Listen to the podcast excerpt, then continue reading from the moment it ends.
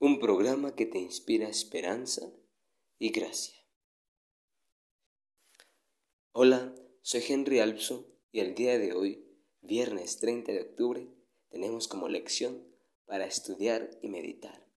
Todo ello enfocado en la lección de esta semana, Jesús como el gran maestro. El versículo para memorizar es 2 de Corintios 4, 6 porque Dios, que mandó que de las tinieblas resplandeciese la luz, es el que resplandeció en nuestros corazones, para iluminación del conocimiento de la gloria de Dios en la faz de Jesucristo. Billy Graham cuenta la historia de cuando visitó a soldados en un hospital de campaña en compañía de su general. Un joven soldado estaba tan destrozado que yacía boca abajo sobre un al diluvio de lona y acero. Un médico le susurró a Graham, dudo que pueda volver a caminar. El soldado le hizo una solicitud al general, Señor, luché por usted, pero nunca le he visto. ¿Puedo ver su cara? Así que el general se agachó, se deslizó por debajo de su artilugio de lona y acero y habló con el soldado. Mientras Graham observaba una lágrima, el soldado cayó sobre la mejilla del general. Al momento del nacimiento de Jesús, la humanidad se encontraba destrozada y ensangrentada, necesitada de una mirada sanadora de Dios. Es como si la humanidad suplicara, oh Dios, podríamos ver tu rostro. Al enviar a su Hijo a este planeta, el Padre envió al gran Maestro en una misión, mostrar su rostro a la humanidad. Desde entonces, hemos tenido el maravilloso privilegio de contemplar el conocimiento de la gloria de Dios en la faz de Jesucristo. Muchas veces hemos peleado por Jesús y quizá dirás, bueno, yo hago esto por Jesús, yo hago esto por Dios y aún así nunca he visto su rostro. Tú quieres ver ya la recompensa, cuando debes de aprender tu recompensa será pronto cuando Cristo venga y diga, venid, siervo fiel, sobre poco fuiste fiel, sobre mucho te pondré. Entra en el reino. Entonces ahí es cuando veremos su rostro. Pero mientras tanto debemos luchar en esta vida que muchas veces nos quiere ganar el mal y nos hace caer en tentaciones. Por eso el Salvador dice, yo soy el primero y el último, yo soy el alfa y la omega, el principio y el fin. En presencia de semejante maestro, de semejante oportunidad para obtener educación divina, es una necesidad buscar educación fuera de él. Esforzarse para ser sabio fuera de la sabiduría, ser sincero mientras se rechaza la verdad, buscar iluminación aparte de la luz y existencias en la vida, apartarse del manantial de aguas vivas y cavar cisternas rotas que no pueden contener agua. Es como si tú dijeras, quiero salir de este pozo, pero sigues cavando, sigues cavando, sigues cavando y cada vez te pones más profundo dentro de él. Entonces es algo ilógico. Por eso, he aquí, Él invita aún, sí. Si alguno tiene sed, venga a mí y beba. El que cree en mí, como dice la escritura, de su interior correrán ríos de agua viva. El agua que yo le daré será en él, en él una fuente de agua que salte para vida eterna.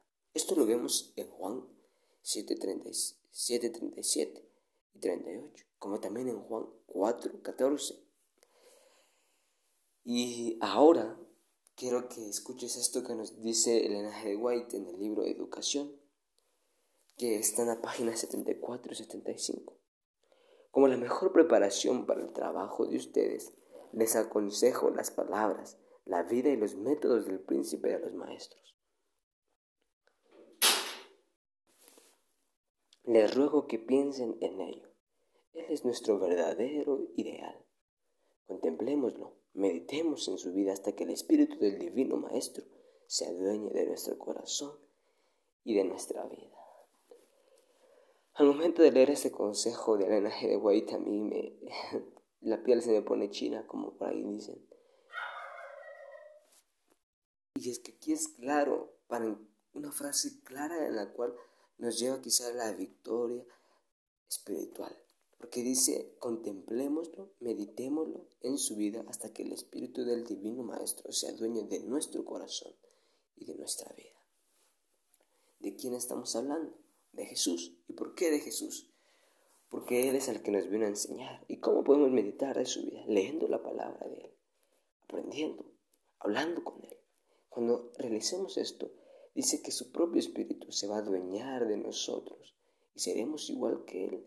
Y entonces las personas verán un testimonio bueno, verán un reflejo bueno en nosotros. Y no debemos de solo mentir, sino que en verdad van, van a ver acción de nosotros. Entonces cuando, estas, cuando esto suceda, nuestra vida será completa para Él. Y ahí sí se cumplirá lo que un día dijo Pablo, ya no vivo yo, Cristo vive en mí. Y bueno, y te preguntarás, ¿y por qué seguir a Jesús? Porque la lección de hoy y porque así es Jesús es el gran maestro. Entonces, ¿por qué no seguirlo? Es mi pregunta si tú te preguntabas esto. Jesús como el gran maestro. Entonces, nosotros somos sus alumnos. Queremos aprender de Él. Y cuando aprendamos, el Espíritu va a resplandecer en nosotros y va a reflejar todo lo que Jesús era y es. Qué bello. En verdad a mí me encantaría sentir eso un día. Sé que estoy lejos de la perfección, pero sé que quiero caminar cerca de Jesús y que muchas veces caigo y que muchas veces me levanto y que muchas veces vuelvo a caer. Pero le pido perdón a Dios y digo, quiero cambiar. Ayúdame, que solo no puedo. Y recordemos que sobre todo eh, queremos acercarnos a Dios, debemos de acercarnos primero al Hijo, porque por el Hijo es que nos acercamos a Dios. Por el Hijo es que conocemos a Dios, que Él refleja todo el carácter. Entonces, ¿en verdad estamos dispuestos a conocer a Dios? Aprendamos del gran Maestro entonces.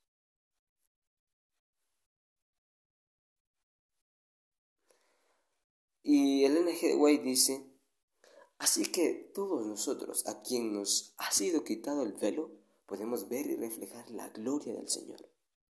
El Señor, quien es el Espíritu, nos hace más y más parecidos a Él a medida que somos transformados por su gloria y por su gloriosa imagen. Y entonces, ahí es cuando nosotros reflejamos a Jesús. Cuando más caminamos con Él, vamos reflejando de Él. Y cuando sea así, nuestros alumnos, que serían a quienes queremos llegarle, de contar de Jesús, van a ver tal, tal, pero tal cambio, sin necesidad de hablar, que dirán, ok, Él tiene a Jesús, porque su vida es próspera, porque su vida está alegre, porque su vida vive en paz. Quiero conocer al Dios de Él. Recordemos que un día a José le dijeron, quiero conocer a tu Dios. A otros muchos más personajes le dijeron, quiero conocer a tu Dios. A Daniel le dijeron, quiero conocer a tu Dios.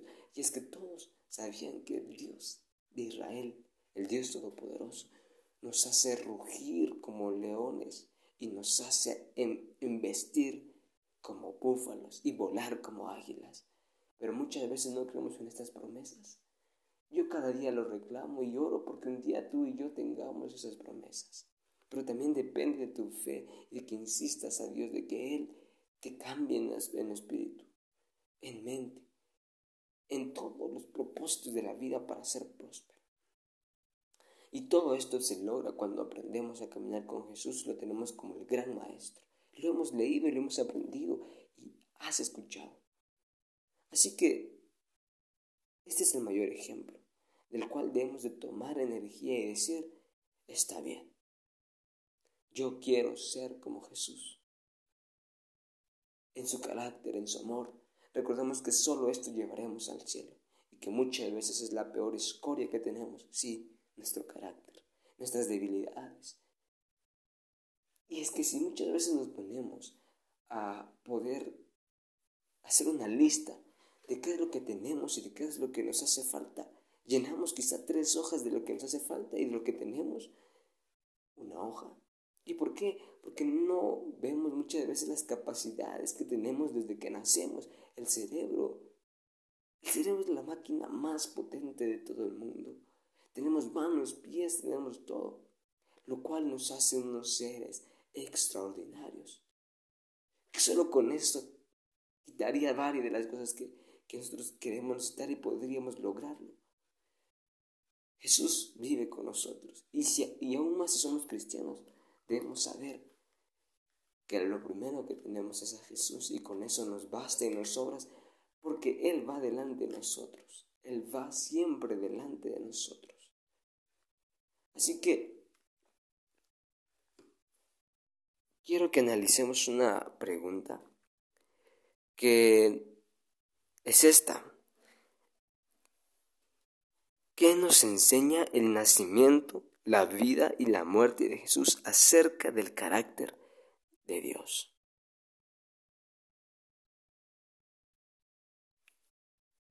Ok, vamos por paso. Aquí hay tres cosas.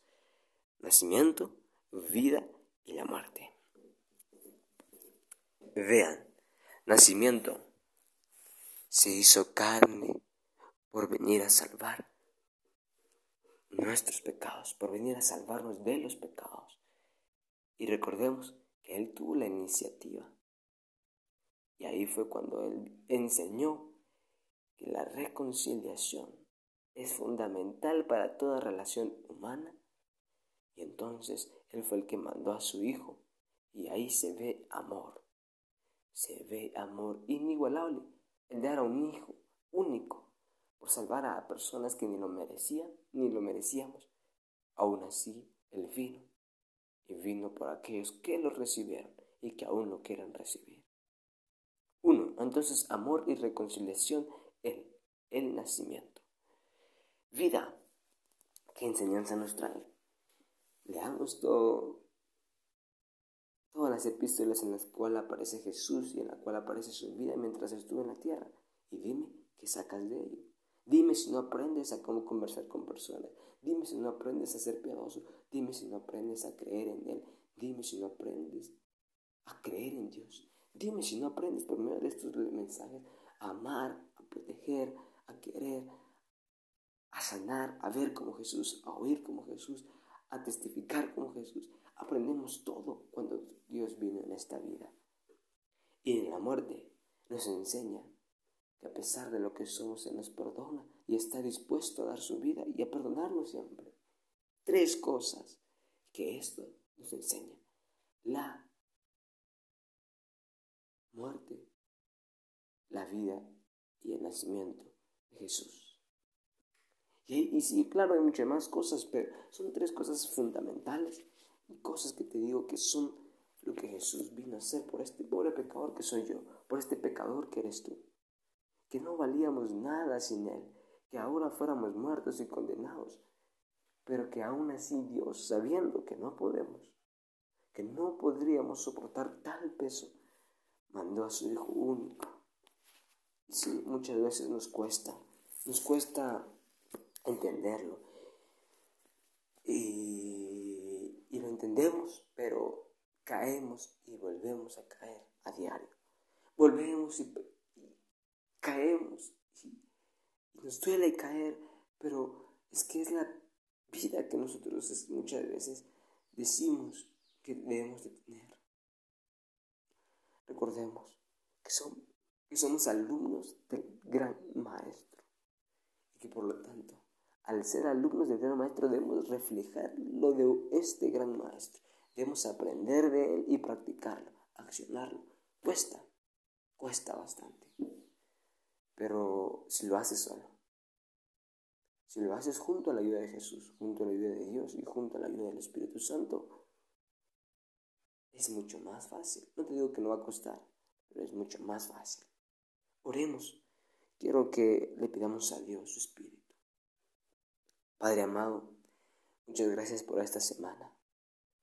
No hemos sido ni somos los mejores para poder hablar de esta lección, pero sabemos que tú nos has dado esta sabiduría y has hablado por medio de nosotros. Perdón porque no somos los mejores. Perdón porque hemos pecado y te hemos fallado con promesas y quizá pactos que hemos realizado. Padre amado, Pero aún así sé que tu gracia y tu misericordia están todavía recibiéndome. Me reciben tus brazos. Ayúdanos a ser tus alumnos, a ser que tú seas nuestro gran maestro, que tú vayas siempre delante de nosotros. Ayúdanos a que tú seas nuestro mentor, que nos digas qué hacer y qué no hacer con una forma amorosa como siempre lo haces. Tú llámanos, nosotros te diremos, heme aquí. Gracias, porque a pesar de lo que somos, viniste a morir por nosotros. Te reconciliaste con la humanidad y perdonaste nuestros pecados. Así que, Señor, por favor, ve delante de nosotros durante estos días que faltan de terminar la semana. Ayúdanos, protégenos de toda tentación. Ayúdanos a reflejar tu amor, a accionar lo que aprendemos y ayúdanos a siempre amarte y quererte en nuestro corazón. Buenos días, papá. Buenos días, Jesús, y buenos días, Espíritu Santo. Gracias porque has dado este día hermoso porque a pesar de lo que somos, nos tienes con vida y nuestras familias están en paz. Muchas gracias. Amén. Querido amigo, solo te recuerdo que ante todo fallo diario está la gracia y la misericordia de Dios.